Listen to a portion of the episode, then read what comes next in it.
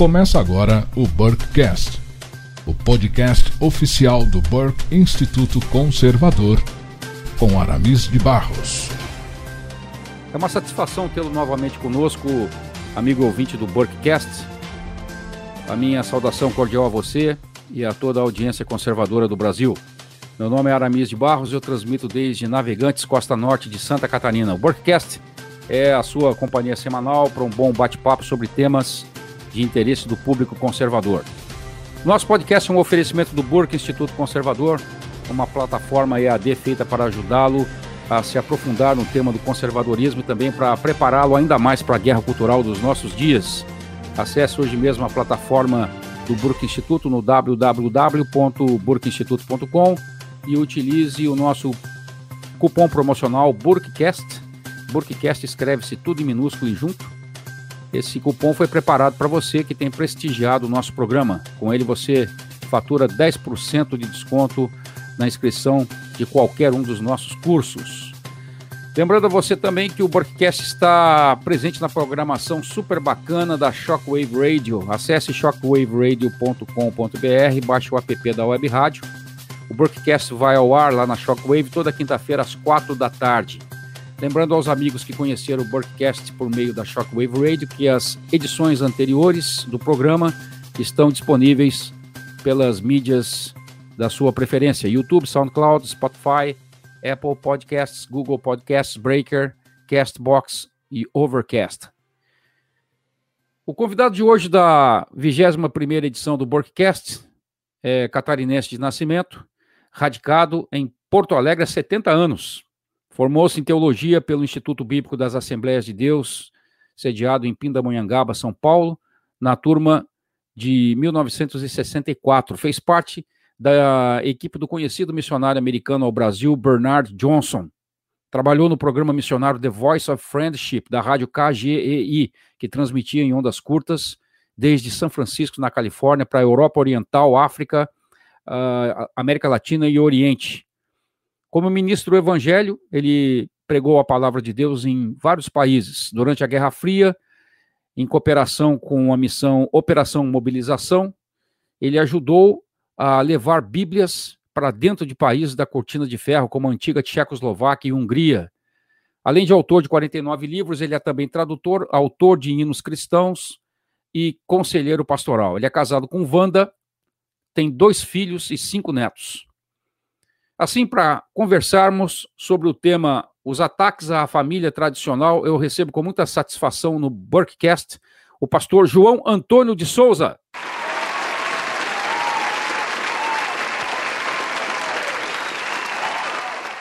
Meu prezado pastor João, o meu muito agradecido pelo aceite para participar dessa edição do Burkcast, desde aí da capital gaúcha, Porto Alegre. Eu gostaria de ouvir as suas considerações iniciais, por favor.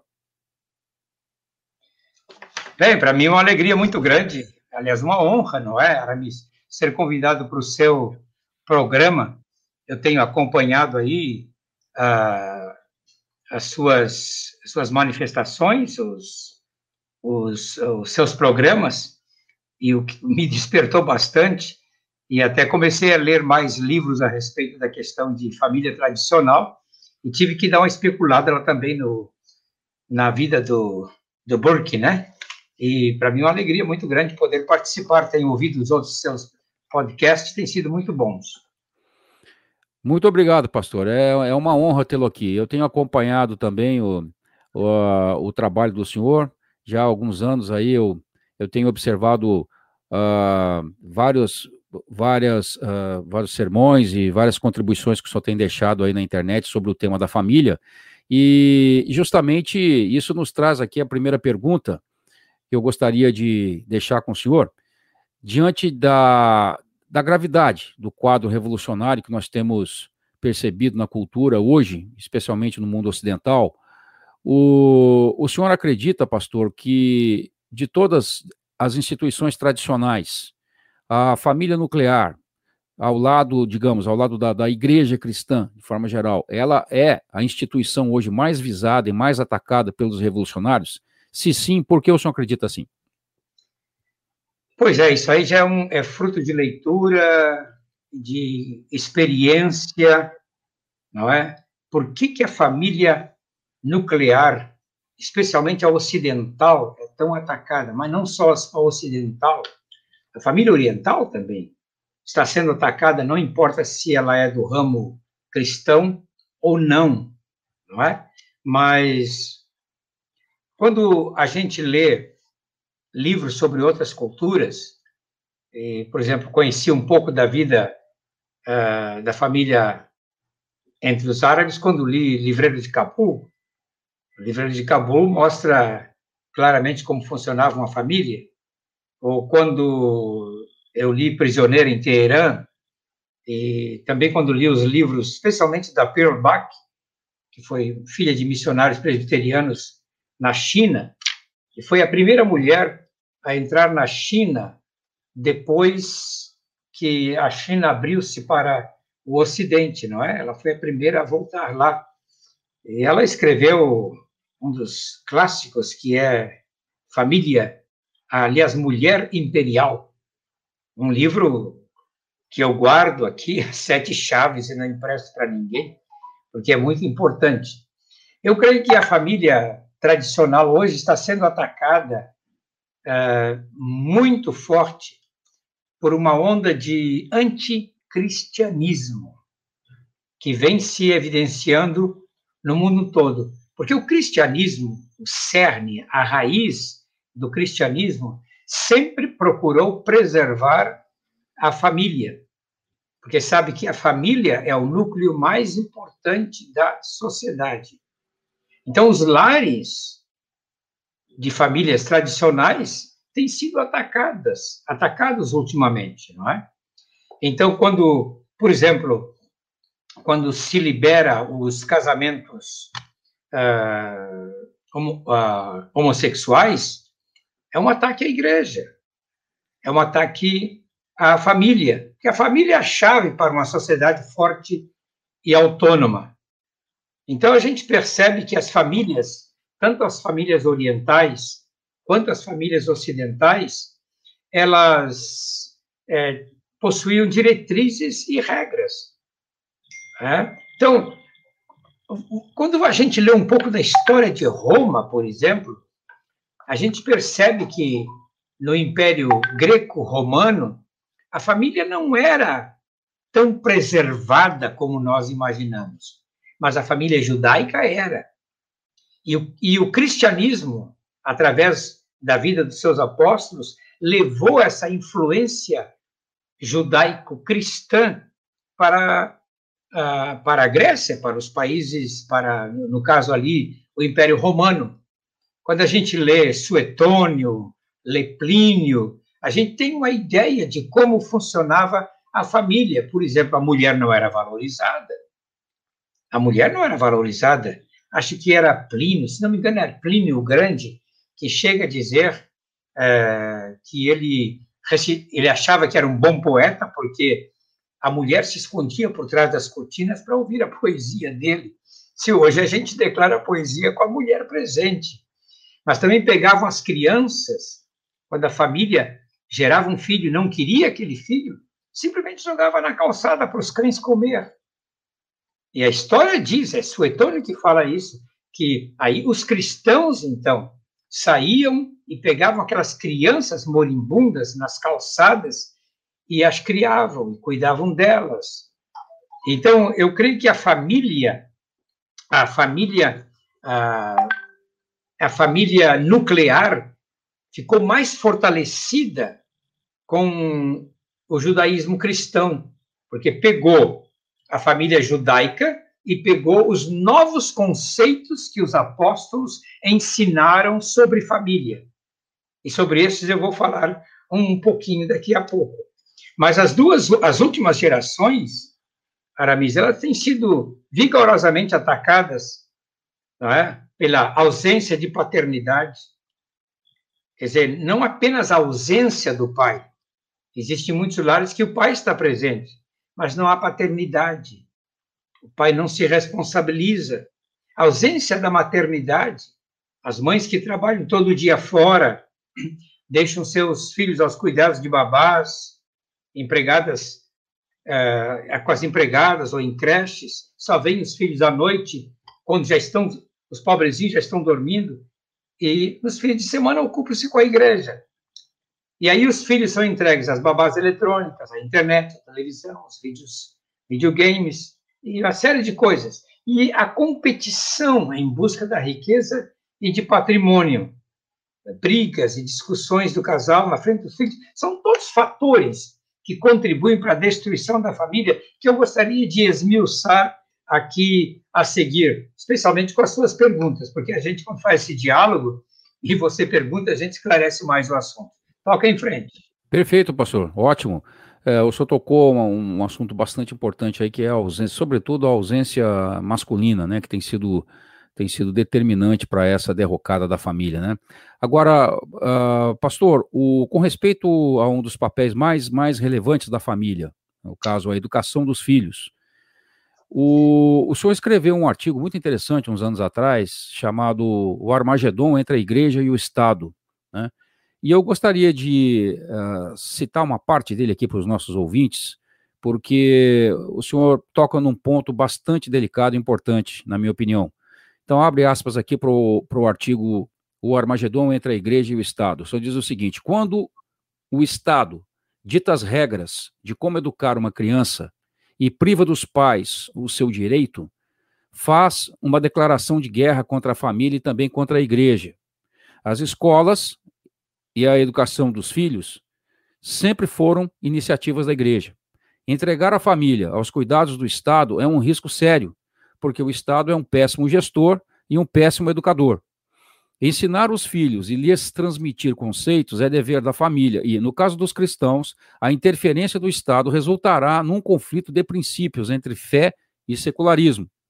O lar é o centro, uh, desculpe, conceitos de família e de criação de filhos são herança da tradição judaico-cristã. O lar é o centro de, educacional, o celeiro de ideias, e através dele a família se perpetuou ao longo dos milênios. Fecha aspas. Então, eu gostaria, pastor, que o senhor, por favor, expandisse um pouco mais essa reflexão sobre os conflitos potenciais entre Estado e família no que tange a educação dos filhos. É, exatamente. Eu até havia esquecido que eu escrevi esse artigo, né? Foi você que me lembrou que eu escrevi esse artigo, acho que está lá no meu site. Uh, escrevi há anos atrás, não é? Mas parece-me que os governos insistentemente esquecem que o Estado ele é para proteger a família e não para interferir na família. E aqui no Brasil, especialmente nos últimos governos, não é? houve muitas tentativas de interferir na educação dos filhos, na criação dos filhos, tá? no ensino sobre o trabalho. Então, é, quando a gente olha para sociedades, por exemplo, sociedades como a dos Estados Unidos, por exemplo, e houve reflexo daquela sociedade americana e, e europeia aqui no Brasil, o que que, os, o que que os pastores, os missionários faziam quando chegavam ao Brasil? Vou pegar aqui os presbiterianos, os metodistas, os anglicanos, especialmente os católicos. Eles chegavam, eles fundavam a igreja e ao lado da igreja a escola. Assim fizeram também os, os luteranos a partir de 1850 quando, aliás, 824, quando chegaram aqui ao Rio Grande do Sul, estabeleciam a paróquia e estabeleciam a escola, porque eles criam, eles precisavam de uma escola para treinar os seus filhos, mas quem controlava essas escolas? Não era o governo, era a própria comunidade local. Foi assim que acontecia também nos Estados Unidos. A gente vê isso claramente nos filmes, né? pessoa doando 10 dólares, 20 dólares, doando a fortuna para começar uma universidade. As grandes universidades americanas começaram com famílias que investiram, criaram as universidades para a educação dos seus filhos. Né? Então, a nossa cultura educacional, né, ela sempre vem de fora para dentro. Vou explicar. É? Ah, nos Estados Unidos foram as famílias que criaram e mantiveram escolas e universidades. Agora, no Brasil, de um certo tempo para cá, é o governo que interfere na escola. Você está entendendo? Como as coisas mudaram? Porque, aqui, vou pegar o exemplo aqui do Rio Grande do Sul, pode ser de Santa Catarina também. Os metodistas chegaram em 1890. Eles começam a igreja, começam as escolas. Os anglicanos chegaram também em 1890, através do porto de Rio Grande. Eles começaram a escola, a Escola Cruzeiro do Sul, aqui em Porto Alegre. Os, os batistas também começaram as suas escolas, aliás, tem em vários lugares do Brasil. Aqui não teve muita influência presbiteriana, como tem aí do Mampituba para cima, não é? Mas os, os presbiterianos também começaram as suas escolas, especialmente no Nordeste. Os católicos também, até hoje, têm grandes universidades e grandes escolas que começaram com os católicos. Mas quem é que administrava isso? Era de cima para baixo? Não, era a coletividade. Coletividade era que que, que, que, que cuidava dessas escolas. É? Mas hoje é, criou-se um conceito de que o governo é que tem que fazer tudo. Então, os pais colocam seus filhos na escola e deixam lá, desculpa a expressão, ao Deus dará, ou aos professores dará. Não, é? Não acompanham o boletim, não acompanham quem é o professor, não discutem com o professor, não conversam com o professor, entende? Então, a, escola é, um, um, é uma coisa alienada hoje da família. E não pode ser assim. Família e escola deveriam andar juntos. E o Estado, então, como eu falei, eu falo, eu falo desse Armagedon, né? O Estado sempre quis interferir, tá? mas o Estado é um péssimo gestor, gestor e aí com, com pessoas de má índole criando sugestões, criando currículos os pais não querem, os pais mandam seus filhos para a escola para aprender matemática, aprender geografia, aprender história, aprender o português, aprender caligrafia. Querem que os seus filhos sejam aculturados, aprendem as culturas do mundo. Mas hoje se largou tudo, não é? Então, é, é isso aí. Eu tenho mais ou menos essa ideia aí. Tá? Então, tem havido, assim, uma interferência do Estado nas questões familiares, tem havido uma interferência do Estado na família e na educação dos filhos, tem havido uma interferência do Estado na educação escolar, tem havido uma, uma, uma interferência do Estado no direito à vida, e tem havido a interferência do Estado na disciplina dos filhos. Ora, que ponto chegaram as nossas sociedades, como de alguns países escandinavos, né? a ponto que se uma criança for disciplinada, ela liga para alguma agência do governo e o pai vai preso. Quer dizer, os pais estão perdendo totalmente o direito sobre os seus filhos. E aí vem a, a, o, o, conselho tutelar, e aí vem também a vara da infância e da juventude, e tira a criança, porque a criança foi meramente disciplinada. não estou falando nem levar surra, estou falando em disciplinada. Entende? Então, o Estado tem interferido muito na vida da família. É isso mais ou menos que você, os nossos ouvintes precisam saber, não é verdade, Aramis? Sem dúvida, pastor. E nós, o senhor citou aí uh, realmente as ameaças ao pátrio poder que o Estado tem, tem hoje uh, levado a cabo, né? E que tem preocupado tanta, tantos cristãos, especialmente, não só cristãos, mas as pessoas de bom senso de forma geral, né? E, ah, mas, mas ainda dentro dessa relação é, Estado, família, pastor, e, e olhando para as escrituras, a gente compreende que o casamento, né, e a família que, que decorre dele, naturalmente, o casamento é uma instituição divina. Quando a gente, como cristão, olha para as escrituras, a gente entende isso. E é uma, não apenas uma instituição divina, mas uma instituição que é ela própria anterior ao Estado, não é?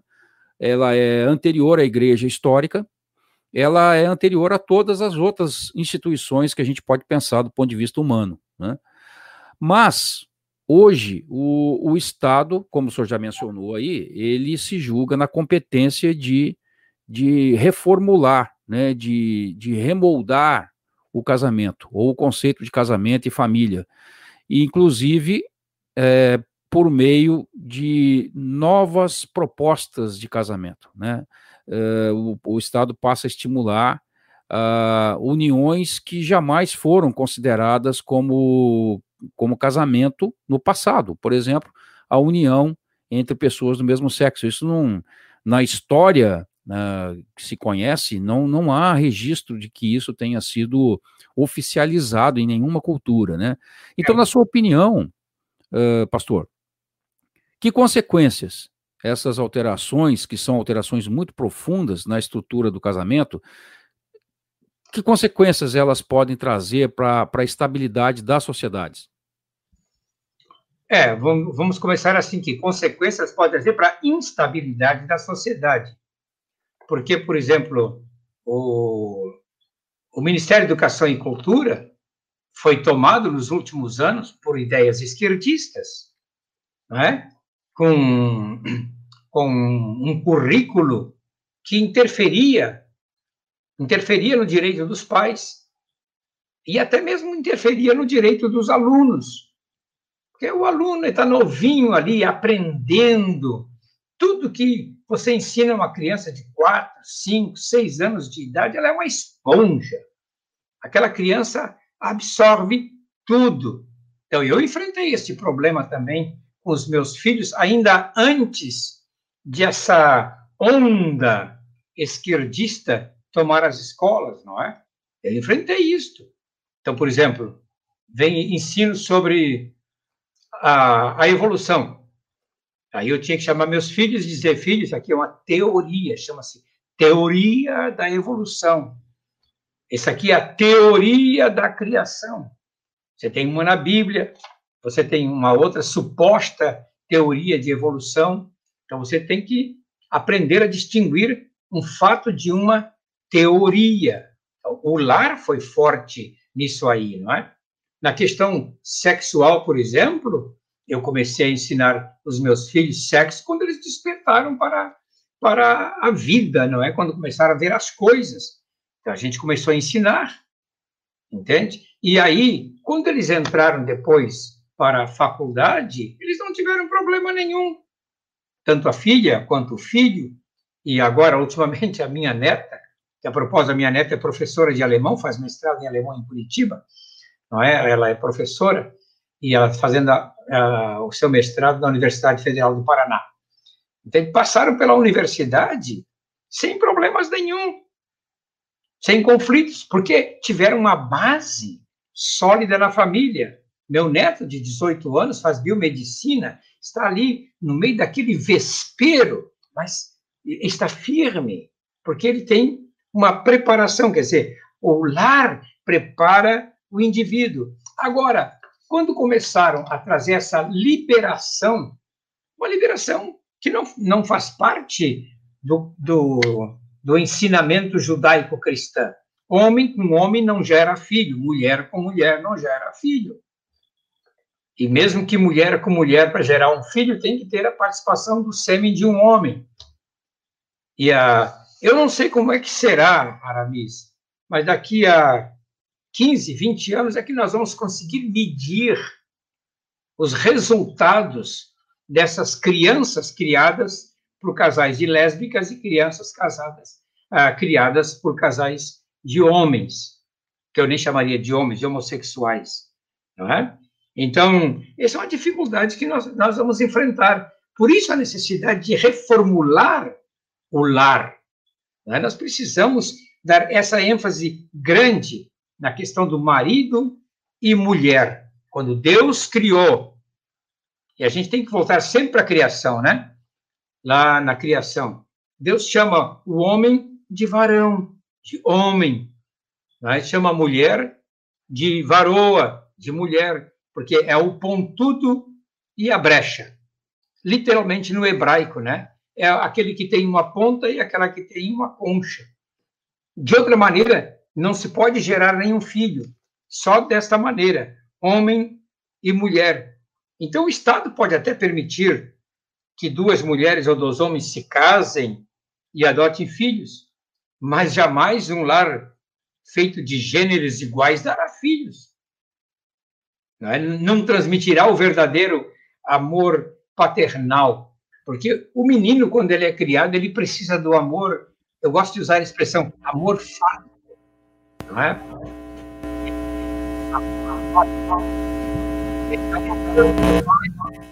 Com o seu filho, entende? E a menina também precisa sentir esse amor fálico, e, a, e o menino precisa sentir o amor materno. Isso tudo é transmitido no relacionamento do casal com os seus filhos. O Estado não pode interferir nisso. Tá bem? Continue. Perfeito, Perfeito pastor. Perfeito. É, é, essa, essas as referências do masculino e feminino têm que estar presentes na, na criação das crianças, né? Caso contrário, haverá realmente algum problema né? vai haver uma deficiência, uma lacuna, né? Pastor, vamos dar uma olhada agora é, dentro de um espectro mais amplo, né?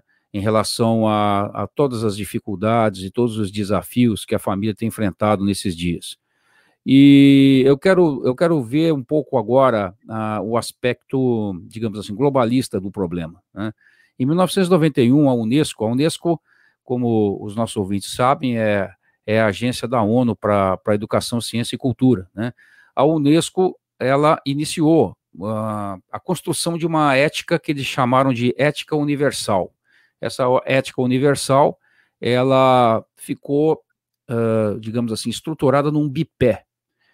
Por um lado, essa ética estruturava-se através da, daquilo que eles chamam de ética universal de vida sustentável, e tem muito a ver com todo esse discurso ambientalista, holístico, né, panteísta que está sendo apregoado pela ONU. E por outro lado, né, era a ética universal de valores relativos, que começou desde a, a publicação de um artigo chamado Nossa Diversidade Criativa, uma ética global para a governança global, que foi lançado pela Unesco.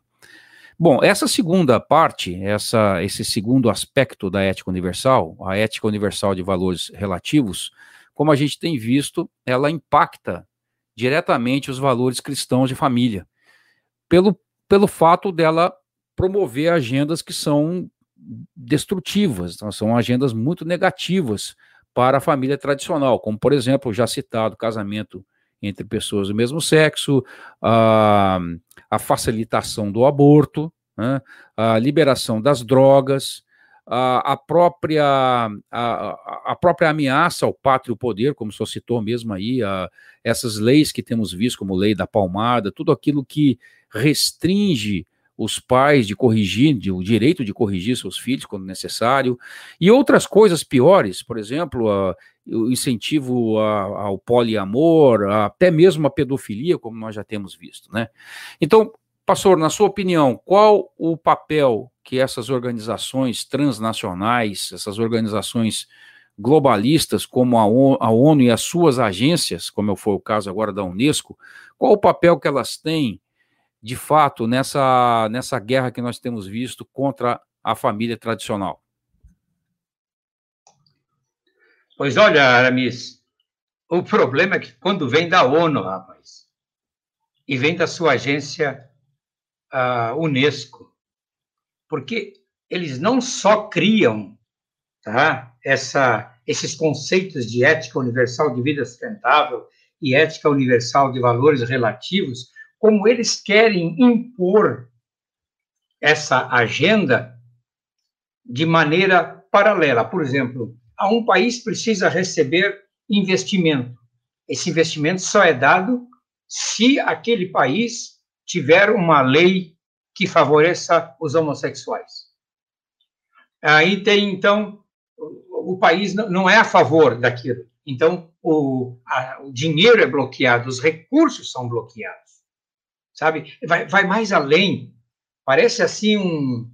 Uh, desculpem os, os, ouvintes aí que, que nos ouvem, não é? Mas eu vejo assim como uma guerra no mundo espiritual, tentando minar a sociedade, destruir a sociedade no que ela tem de mais precioso, que é a família. Quer dizer, a ONU e a Unesco perderam o seu verdadeiro foco a ponto de exigirem que certos países só serão beneficiados monetariamente se aderirem às suas demandas culturais. Então, não tem empréstimo, não tem recursos.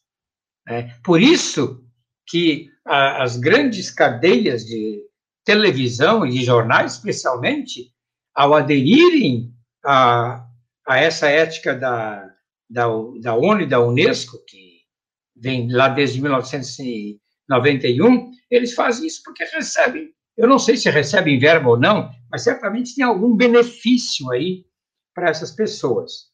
O representante do Fundo de População das Nações Unidas declarou que os elevados. Olha, isso vem lá de, de, dentro das Nações Unidas, parece, parece uma coisa antagônica, mas a mesma agência que quer impor uma agenda global tá, contra a família, tem lá dentro também seus representantes que defendem a família.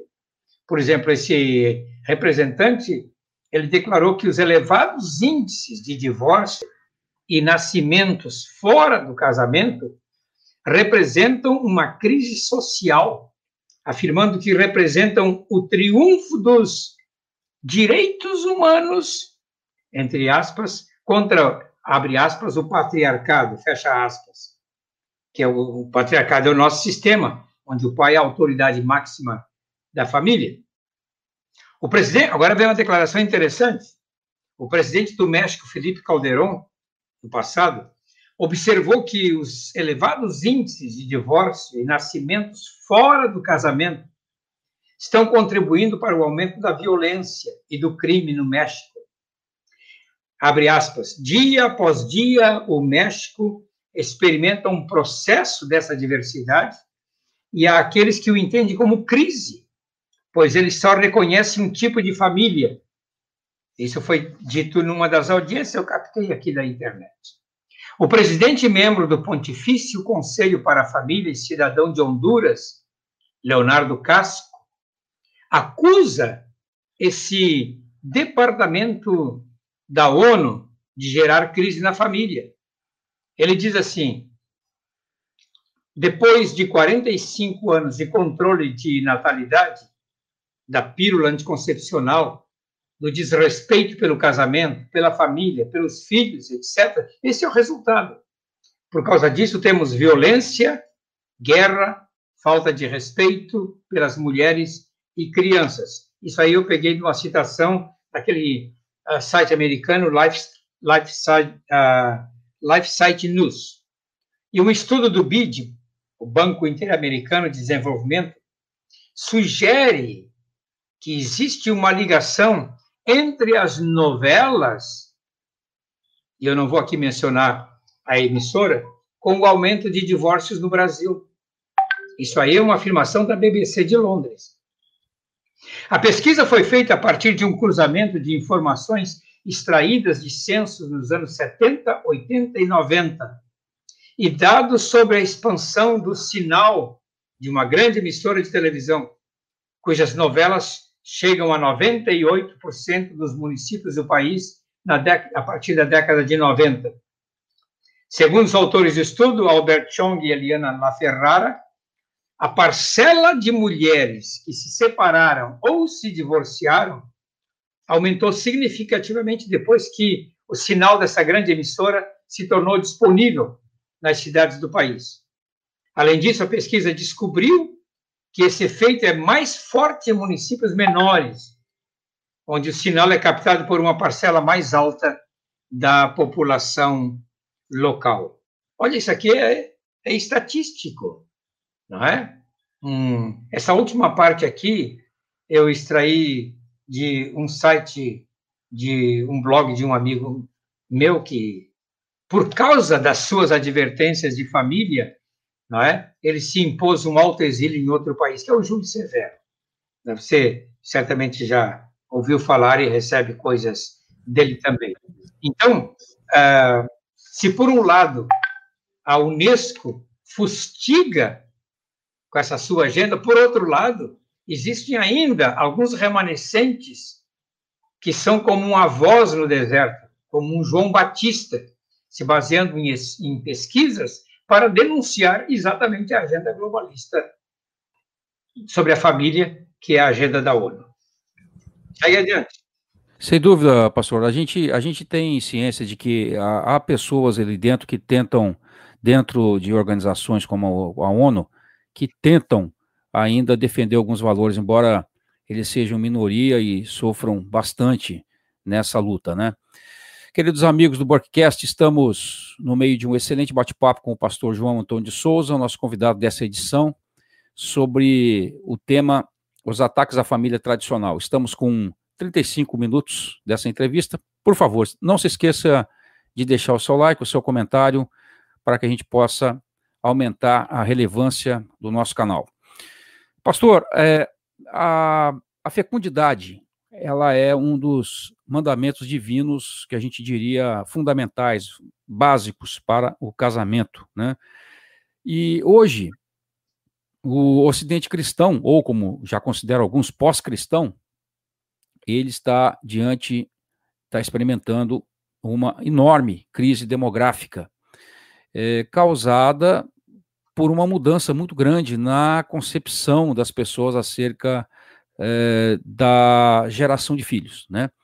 Então, muitos casais no Ocidente, eles ou se recusam a ter filhos, ou se desejam tê-los, têm geralmente um ou dois filhos, e, de modo geral, os têm abaixo do nível de reposição demográfica, que é conhecido como 2,11 filhos por casal, né? Então, diante desse, dessa situação crítica, pastor, que, que nós temos vivido no, no, no, Ocidente, e o Brasil, né, diga-se de passagem, o Brasil já começa a experimentar esse problema, especialmente a região sudeste e, e mais ainda a região sul do Brasil, né? É, como o senhor vê essa situação, essa crise demográfica, né, esse, declínio populacional? Quais os motivos que, na sua opinião, é, têm levado tantos casais é, a desprezarem a, a, alegria de gerar filhos, né, de deixar descendência, inclusive é, casais cristãos, né, casais católicos, casais evangélicos que têm abdicado de gerar ou de deixar descendência. Por que, que isso tem acontecido, na sua opinião, pastor? Bem, tem, tem várias, várias coisas aqui, né? Você sabe que quem, quem sustenta a força motriz de um país é a, a classe produtora.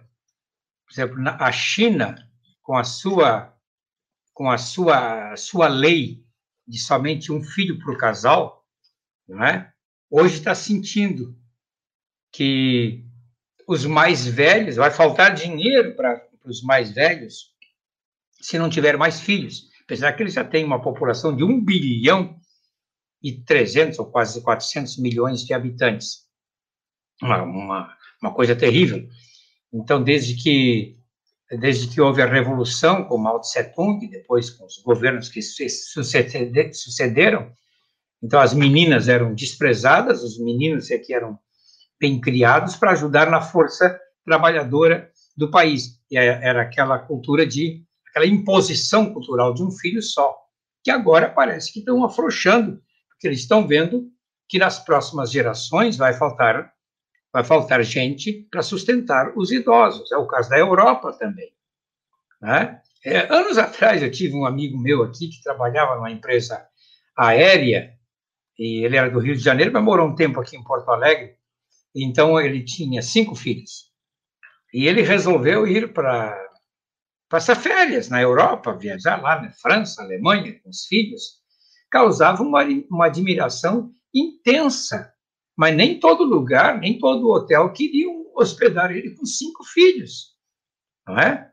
Porque se admirava como é que ele ia ter cinco filhos, quando na sociedade lá é um filho apenas, ou dois filhos, mas hoje a, a Europa está sentindo isso. Então, o que, que está havendo hoje? Esse influxo migra, migratório de, de árabes, que hoje tem, eles têm 10, 12 filhos. E já está previsto que dentro de 30 anos a, a Europa toda será islamizada, é? porque são famílias numerosas que têm muitos filhos. Então, há uma série de situações aí que eu não sou sociólogo para analisar, mas sou pastor e tenho acompanhado ao longo dos anos tudo isso, né? Eu, por exemplo, só tenho dois filhos, mas não que eu evitei tanto, porque minha esposa não podia. Tivemos, teve três abortos espontâneos, quer dizer, era para nós termos cinco filhos. E de acordo com o Salmo 127, a quantidade de flechas numa aljava, não é? Aquele salmo do rei Salomão, né, que bem-aventurado é o homem que enche deles, de, de filhos, a sua aljava, que é onde colocava as setas, não é? Esse é um mandamento básico, um mandamento básico. E, mas eu creio assim que aqui no Brasil, eu sou de uma família de oito filhos, é? sete sobreviveram, mas as famílias mais antigas da minha idade que já estão passando eram famílias numerosas. Meu professor de teologia, João Oliveira, de, de Pindamonhangaba, casado com a irmã Dulce, é? ele teve 24 filhos. Mas é claro, porque vinham de dois em dois, não é? E de dois em dois. Quando eu estudei lá, ele só tinha 13 vivos, porque sempre morria, muitos deles. Mas é, ele era daquele que não evitava filhos. E aqui, só para os nossos é, ouvintes terem uma ideia, dentro do meio é, evangélico, existem várias vertentes. Né? Tem, no meio evangélico tem fortemente uma vertente católica, porque dentro da raiz do catolicismo não se deve uh, evitar filhos. Deixe vir, deixe vir os filhos. E, e os filhos vêm. Eu tenho um, amigo que é católico, fervoroso, ele e a esposa, e eles já estão com cinco. Né? Então, é uma escadinha. Mas eles têm uma estrutura familiar com homeschool. Então, a menina que já está mais velha, com 14 anos, é sempre criada no homeschool. Menina com 13 anos, já lendo, já lendo Eneida de Virgílio, lendo João Milton, uh, Paraíso Perdido, lendo, lendo, lendo Homero. Quer dizer, uh, pessoas bem é, que tem uma estrutura e o pai está presente, o pai e a mãe estão presentes na casa, entende? Mas dentro da, do meio evangélico existe uma várias dessas vertentes.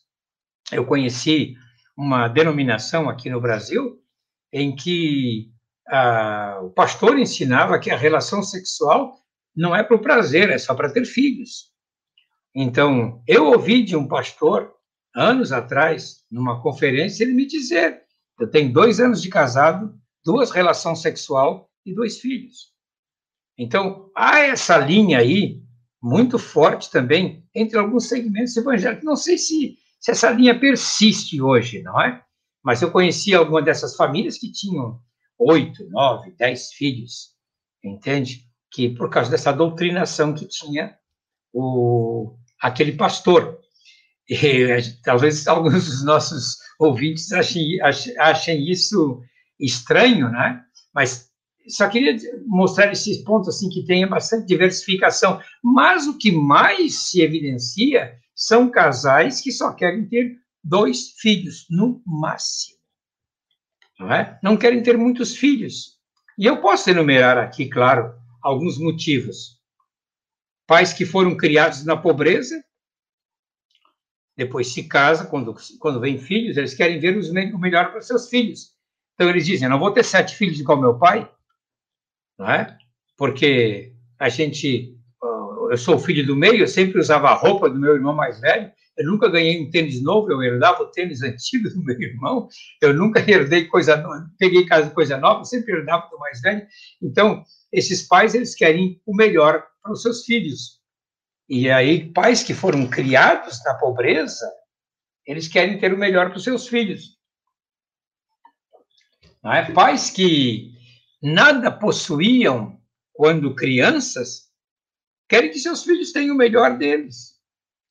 O melhor para suas vidas, com brinquedos, jogos, divertimento, boa escola. É, os pais foram criados, levados para a escola pública, sofreram muito.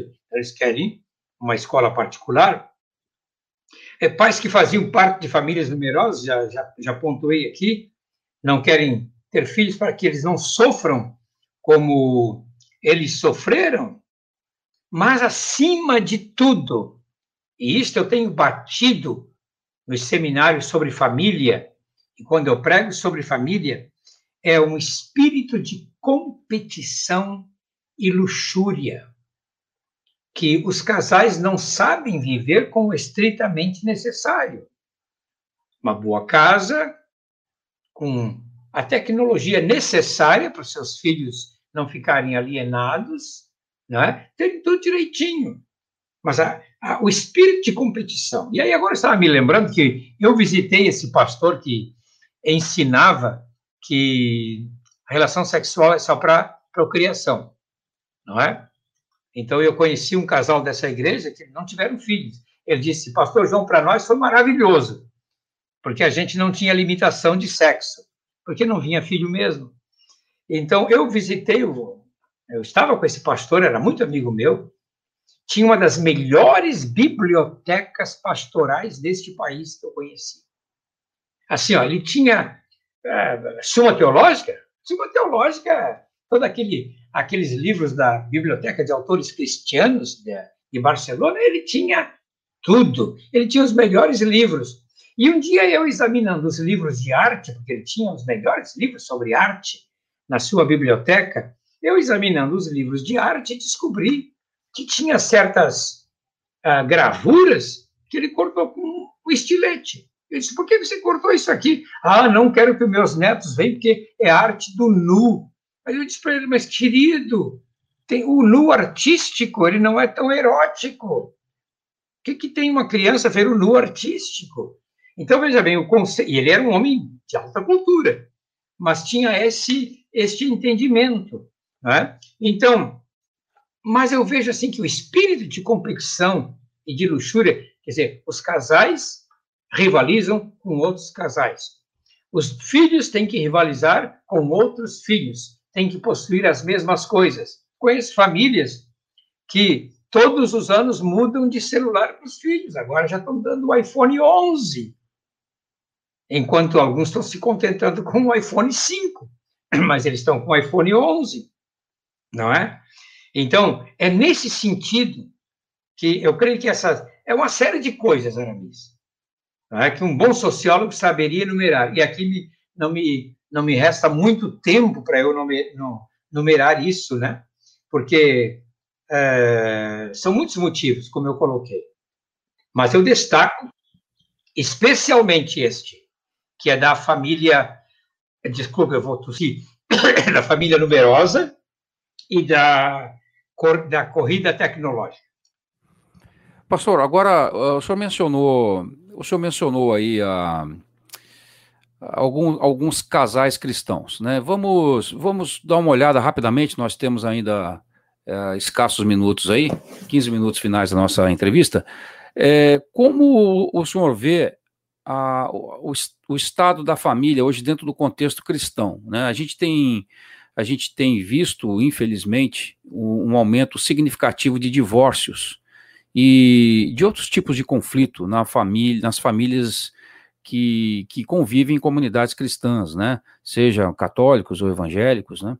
É, então isso tem sido muito triste. Uh, nos Estados Unidos, recentemente, foi feita mais uma pesquisa sobre uh, o estado da família dentro das igrejas, né, no, no ambiente eclesiástico, e eles chegaram à conclusão que uh, o percentual de divórcios uh, entre casais cristãos, casais que frequentam a igreja e aqueles que não frequentam, é muito parecido, uh, tendo uma pequena, uma leve diferença para os casais que não frequentam a igreja. Então, o senhor acredita que as igrejas, em geral, né, e podemos até falar especificamente do contexto protestante aqui, tá? O senhor acredita que as igrejas, em geral, elas têm fornecido para, para os seus membros um ensino que a gente diria assim, um ensino robusto, sobre os fundamentos e o, o, significado da família do ponto de vista das escrituras. E aqui eu me refiro especialmente à família é, dentro do contexto da ordem da criação que está citada lá em Gênesis. Né? É, eu, eu, havia mencionado aqui um dos princípios da, da, fundamentais da família, que é justamente a fecundidade. Né?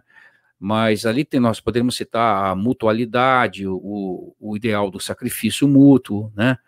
Então, uh, o senhor acredita que, que, dentro das igrejas hoje tem se ensinado isso, ou o tema família tem acontecido apenas de forma incidental, como, por exemplo, a gente vê, às vezes, encontros de casais, congressos, retiros, o que não, não é suficiente para formar uma, um conceito robusto de família dentro das igrejas, correto, pastor? Co correto. Ah, eu vou, eu vou analisar da seguinte forma. Eu sou pastor uh, há 51 anos de ordenação, mas eu estou no ministério pastoral desde 1964. Eu conto aqueles anos que eu fui para o seminário, não é? O que a gente vê, e eu sou de, eu sou da raiz, sou de uma vertente pentecostal, é o, o que eu notei durante muitos anos da minha vida e no ministério é que havia tabu, havia um tabu na igreja pentecostal de se falar sobre assuntos que interessam aos casais, questão de relação sexual, questão de possuir filhos, educação de filhos. De alguns anos para cá, eu acredito que de 25, 30 anos para cá, as igrejas pentecostais começaram a se despertar para isso. Começaram a se despertar. E houve o surgimento de ministérios fortes aqui no Brasil que vêm trabalhando com famílias.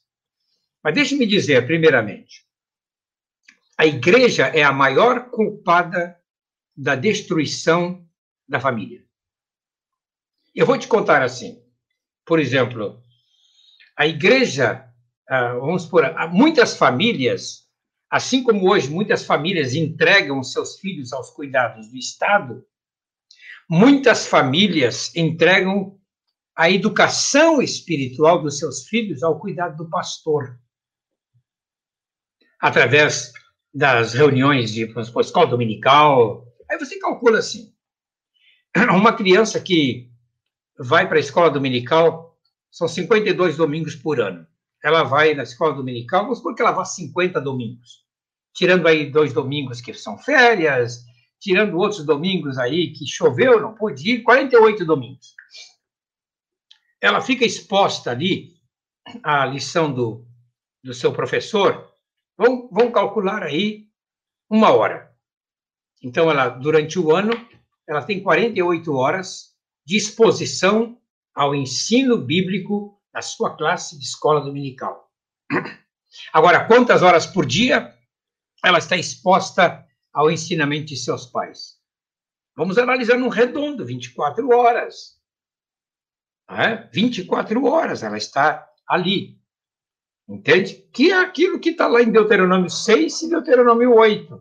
Né? Que o pai, no caso ali a família, o pai deve falar ao filho sobre as palavras desta lei de dia, caminhando, não é? De, sentado, coloca na testa, coloca no pulso, coloca em todo lugar, coloca na casa os mandamentos de Deus. Então, criança era ensinada desde pequena, é ali no lar, ali no lar, ela é ensinada sobre os princípios da família. Agora, as famílias entregaram os cuidados do pastor. Então, o pastor ficou, se tornou, em muitas denominações, um profissional a serviço dos casais. Tem problema com os filhos? Chama o pastor. Precisa eh, resolver uma questão de um filho que entrou nas drogas? Chama o pastor. Tudo é chama o pastor, mas isso é responsabilidade dos pais. Os pais devem cuidar nessa área. Cada pai é um pastor da sua família. Claro, a gente vai levar em conta aqui aqueles casais que o, o homem não é de igreja nenhuma, mas tem homens que não são de igreja nenhuma, mas são muito firmes e, e entendem o conceito de criar os seus filhos. Eu conheço muitos homens que dizem que são ateus, mas são firmes na educação dos seus filhos. Não é? Eles são firmes. Então, a igreja, por que, que eu digo a igreja é culpada, Aramis? Ah, a igreja é culpada porque o pai trabalha durante o dia. Quando ele chega de noite, o seu filho de 19 anos também saiu para o trabalho. Agora observa bem, o pai chega, do, o pai sai, o pai se levanta de manhã, seis horas para ir para o trabalho, o filho levanta junto. Pai e filho vão cada um para o seu trabalho. Pai retorna às seis horas da tarde. O filho faz um lanche rápido e vai para a faculdade. O filho chega em casa às 11 da noite, 11 e meia, papai está dormindo. A filha está também, a filha está mais na, no, na, nas lides do lar, mas a filha está no ensino médio, ela vai, para aula de manhã, tem cursos à tarde, aquela coisa toda. Quando ela está em casa, a mãe está no círculo de oração. À noite, os filhos não vê os pais, porque tem um que está no, no ensaio do coral, o pai está no ensaio do coral dos homens, a mulher foi no ensaio do coral das mulheres, a filha que está em casa, ela foi no ensaio não sei o quê. É? Aí sábado não consegue se encontrar, porque tem lavar quem tem que lavar o carro, tem aquelas atividades, os filhos vão cada um para a sua classe. Domingo de manhã saem os quatro lindos, unidos para a igreja. Só que lá, quando chega na igreja, a filha vai para a classe de moças, o rapaz vai para a classe de, de rapazes, o pai vai ensinar noutra classe de adultos, a mãe vai ensinar numa classe de mulheres. Quando termina o, o culto dominical, domingo de manhã, o filho diz assim: Ah, eu vou almoçar na casa do fulano. A filha diz: Eu vou almoçar na casa do, da minha amiga, porque de tarde a gente tem ensaio, tem peça de teatro, a gente se vê à noite. Olha que família! Essa família não se encontra nunca. E ali dentro da igreja. Então a igreja é culpada, a igreja, eu sempre digo, a igreja é culpada por impor também uma agenda de compromisso e de responsabilidade muito grande em cima dos pais, em cima dos filhos. Precisa dar tempo para pais e filhos estarem juntos. Ora, eu sempre fui muito ocupado, Aramis, no meu ministério. Mas uma das coisas que eu aprendi lá em 1973, quando a minha primeira meu primeiro filho nasceu, minha, minha filha nasceu. É que eu aprendi que eu teria o meu filho apenas 17 ou 18 anos comigo. E então eu comecei a reservar uma noite da semana para os meus filhos. E eu, durante 17 anos, mantive assiduamente a noite de terça-feira, exclusivamente para eles.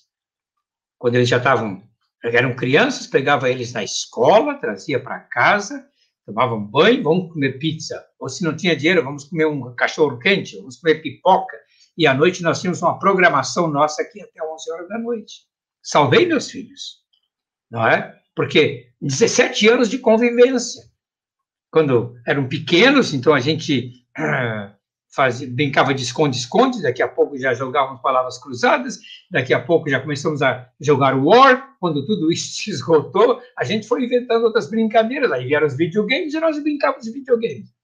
Então, essa relação pai e filho, eu era pastor, mas eu sabia da minha consciência. Agora, nos últimos anos, eu sei que a minha hora está chegando ao fim, ah, nos últimos anos tem havido um despertamento muito grande pelo menos em todas as denominações que eu vou, se criaram departamentos da família. Cultos para a família. Mas não adianta criar culto para a família só com papai e mamãe. Culto da família tem que ser com papai, mamãe e os filhos juntos. Mas mesmo assim estão em alguns lugares estão errando. Criam assim um departamento familiar em que fica só o papai e a mamãe no culto. Não, mas departamento familiar é para todos. É? Mas nós de, departamentalizamos a igreja. Desculpe, alguns ouvintes não têm nada a ver com isso, mas eu estou mostrando como é que é por dentro algumas igrejas, é? tudo departamentalizado. Então, os jovens têm seu, suas reuniões, os adolescentes têm as suas reuniões, as crianças têm as suas reuniões, uh, os casais têm as suas reuniões, a terceira idade tem as suas reuniões, fica tudo separado. Enquanto que a igreja em si, ela devia ser uma grande família. E eu tenho notado, então, que nos últimos anos tem havido um despertamento muito grande. Eu mesmo tenho empregado em muitos encontros e, e retiros de família, não é? Então, eu tenho assim, ó, eu digo, tem que mexer na estrutura da igreja, da vida da igreja. Manter é, todos com ênfase no lar. O, integrado. Você citou uma coisa muito importante aí, que é um problema grave que tem acontecido em muitas em muitas comunidades cristãs, que é o excesso de, de atividade, né? O ativismo eclesiástico, né? Que tem, tem minado muito tempo de qualidade dos pais com os filhos, né? Pastor, pastor nosso, nosso tempo está tá se esgotando e eu, eu queria pedir para o senhor, uh, rapidamente, coisa de dois ou três minutos apenas, é, contar para nós uma história ligada ao seu ministério, porque uh, o nosso ouvinte aqui deve ter lembrado que quando eu, eu uh, o apresentei logo no começo da entrevista, eu citei o fato de que o senhor trabalhou uh, junto de uma organização missionária chamada OM, Operação Mobilização, que no final do período da Guerra Fria ajudou a contrabandear Bíblias para os países que faziam parte da cortina de ferro. Então, só, só teve uma experiência, várias experiências é, com esse, com essa, essa tarefa de levar a palavra de Deus para aquelas pessoas que estavam ali debaixo de regimes tão tão uh, opressivos, né? Eu queria pedir que o senhor contasse uma experiência. Eu sei que isso não é não é um assunto diretamente ligado ao nosso tema, mas não é sempre que a gente tem a oportunidade de conversar com alguém que, que experimentou essa essa essa oportunidade, né? Então eu ia pedir que o senhor contasse rapidamente, em dois a três minutos, uma experiência importante que o senhor teve ao levar a palavra de Deus para os países da cortina de ferro. Bem, eu havia lido o livro do irmão André em 1970 eu li no original em inglês. Não imaginei que, alguns anos depois, 1988, né, eu fosse convidado para fazer um desafio, levar Bíblias e livros para países comunistas. Então, eu fui para Viena, na Áustria, onde havia a sede da OM. Ali eu fiquei durante 15 dias uh, me treinando e, e memorizando os nomes das pessoas Interessante que eu tinha que memorizar o nome da pessoa, a rua em que ele morava, o número do apartamento ou da casa, entende? Ah, eu memorizava todo o trajeto, porque a gente não podia riscar um mapa e deixar ali por causa da espionagem russa, não é? Que era muito forte. Então a gente não, a gente colocava aquele mapa no, na máquina de picotar e destruía tudo. Mas eu viajei com um carro, uma, uma van pesadíssima, com cerca de três toneladas de livros e bíblias, tudo bem escondidinho, não é? Não vou dizer aqui como é que isso aconteceu, mas aquela, aquela nossa van tinha ali o nosso, nossa, nosso sofá para dormir, nosso fogão, nossos armários, e a minha a grande experiência foi quando eu cheguei a numa determinada cidade da Checoslováquia, não é? E eu tinha, aliás, foi em Praga mesmo, não é? E eu tinha que encontrar aquela cidade, encontrar aquele endereço. E eu sabia que aquele endereço ficava a duas quadras de um posto policial. Então, imagina você, deixamos o carro assim a cerca de 800 metros, e, e aí eu dei para o meu colega toda a pista, o endereço onde ele tinha que ir lá. A entra pela porta dos fundos, que está aberta, vai encontrar tal lugar assim, assim. Mas a minha maior experiência foi quando eu cheguei na, na, na Hungria e nós fomos para um pequeno vilarejo e escondemos o carro debaixo de uns arbustos perto da autoestrada. E eu sabia que, que eu tinha que entregar, eu tinha que fazer contato com uma pessoa, depois eu descobri, era um pastor luterano, aliás, todos os pastores que receberam as nossas Bíblias eram luteranos, é? Nós entregamos Bíblia para a igreja luterana. E aí eu chego, é, eu sabia que era naquela estrada, depois da terceira ponte, dobrava à direita, tinha um campo de futebol, uma igreja católica, dobrava à esquerda e ali estava a casa que eu tinha que entregar. Só que eu não achei esse endereço. E quando eu estou retornando para o carro, estava escondido, uh, para um carro com quatro homens dentro e me faz uma pergunta em húngaro. E eu, obviamente, na hora, tive uma percepção forte. Eu fiz sinal de que eu era surdo-mudo. fiz sinal de que era surdo-mudo, dizendo que eu não ouvia nem, nem falava, porque eles logo descobririam quem eu era. Mas depois eu comecei a desenhar num um pedacinho de papel higiênico o endereço que eu tinha e disse assim: ah, agora sei porque não achei construir uma quarta ponte. Então, tinha uma quarta ponte que foi construída. e por isso, só depois que eu me dei conta é que consegui chegar a casa. Também na Hungria, eu cheguei numa casa de um pastor luterano e dizia no, na minha observação que era uma, uma casa paroquial ao lado de uma igreja que tinha um galo na torre. Só que tudo quanto é igreja que eu, eu chegava naquela cidadezinha tinha um galo na torre. Então eu estava procurando uma casa paroquial ao lado da, do templo. E felizmente, e cheguei era quase meia-noite. E aí entreguei, a gente bati na janela e vieram nos atender. Eu não vou contar os detalhes aqui, mas nós tínhamos ordem de dormir, depois da, da última entrega, dormir a pelo menos 40 quilômetros da cidade. Mas nós entregamos tudo, todo o material. Nunca nenhum guarda de alfândega desconfiou, porque era tão bem preparado, tão bem escondido, que mesmo batendo na lataria do carro, e eles bateram muitas vezes, não conseguiu encontrar. Foram duas missões assim, né, em que eu, quando perguntava o meu nome, eu tinha um nome fictício. Eu não podia dizer o meu nome, porque poderia haver escuta e na fronteira me, iam me parar. Se eu dissesse que meu nome era João, iam me parar na fronteira. Então eu dizia que era outro nome. Assim, se me parasse, procuraram na fronteira por aquele nome e não acharam nunca. Era uma coisa assim de alta tensão. Tive que assinar uma carta descomprometendo a organização e dizendo que era coisa pessoal minha. Você sabe, é uma série de fatores que envolve isso aí.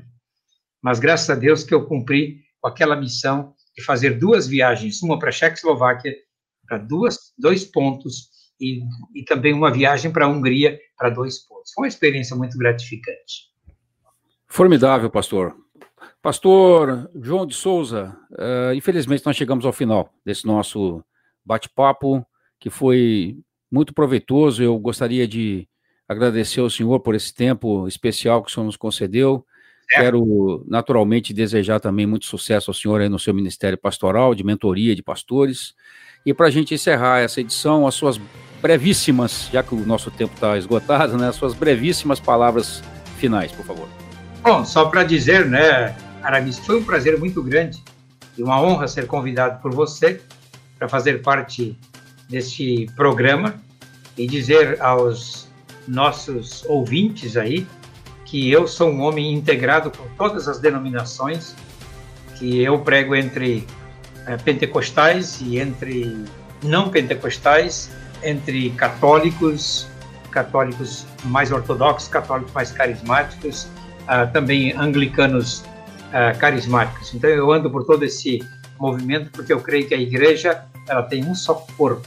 O corpo de Cristo é muito vasto e muito bonito.